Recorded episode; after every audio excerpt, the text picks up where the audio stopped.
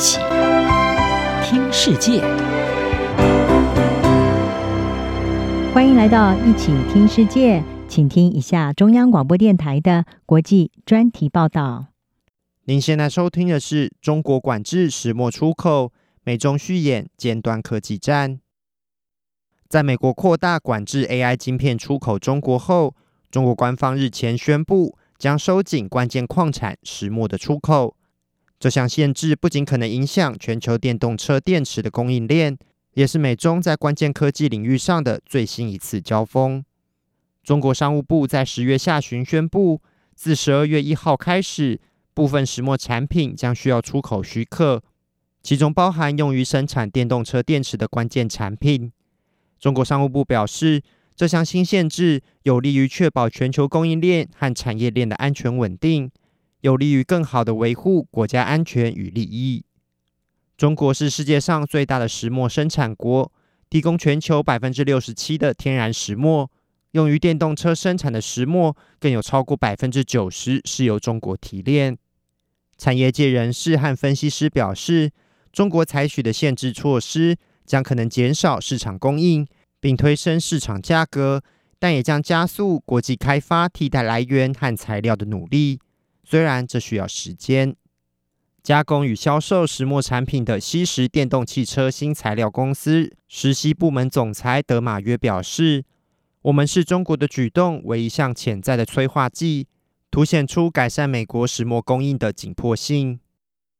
有鉴于中国在石墨市场占据的主导地位，美国与欧洲目前都正在加速发展合成石墨，以取代从中国进口天然石墨。”尽管中国的电池制造商也投注了大量经费生产更多合成石墨，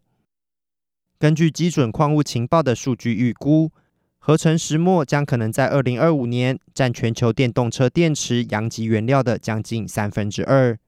另一种生产阳极的替代原料是矽，这种材料也能够提升电池的续航力，同时缩短充电时间。但矽阳极目前的技术仍有待提升。因为硒在使用过程中会膨胀，并可能损害电池，因此在目前电池上的最大添加量仅百分之十。美国一家正在开发百分之百矽阳极的新创公司 DGI，其执行长安斯代表示：“中国在石墨领域领先数十年，现在要试着追赶已经太晚了。”他说：“我们必须将锂离子和电动车的效能提升到新的水准。”并需要开始研究下一代的电池和材料。在中国宣布石墨禁令的几天前，美国总统拜登政府宣布要扩大限制出口中国的半导体清单，禁止辉达公司广泛用于发展人工智慧的特定晶片销往中国，并且立即生效。虽然世界前两大经济体美国和中国在先进科技领域上演激烈的竞争对抗。但华府智库战略暨国际研究中心费和中国研究项目负责人麦艾维观察认为，从新管制措施的推出方式可以看出美中贸易政策沟通形式的改变。麦艾维指出，在美国更新 AI 晶片的规范前，北京已经被事先告知，而美国贸易官员也在最近与中国访问期间，预先得知北京的石墨管制措施。他认为这种事先预警可能会成为美中沟通的新常态。麦艾维表示，中国会如何实施这些措施仍有待观察。他对于这些措施最终将导致这方面的重大升级持怀疑看法。美国智库卡托研究所一般经济副总裁林西科姆表示，尽管美国经常谈到要以减少对中国特定商品的依赖来与中国脱钩或去风险。但两国之间的贸易仍然相当强劲。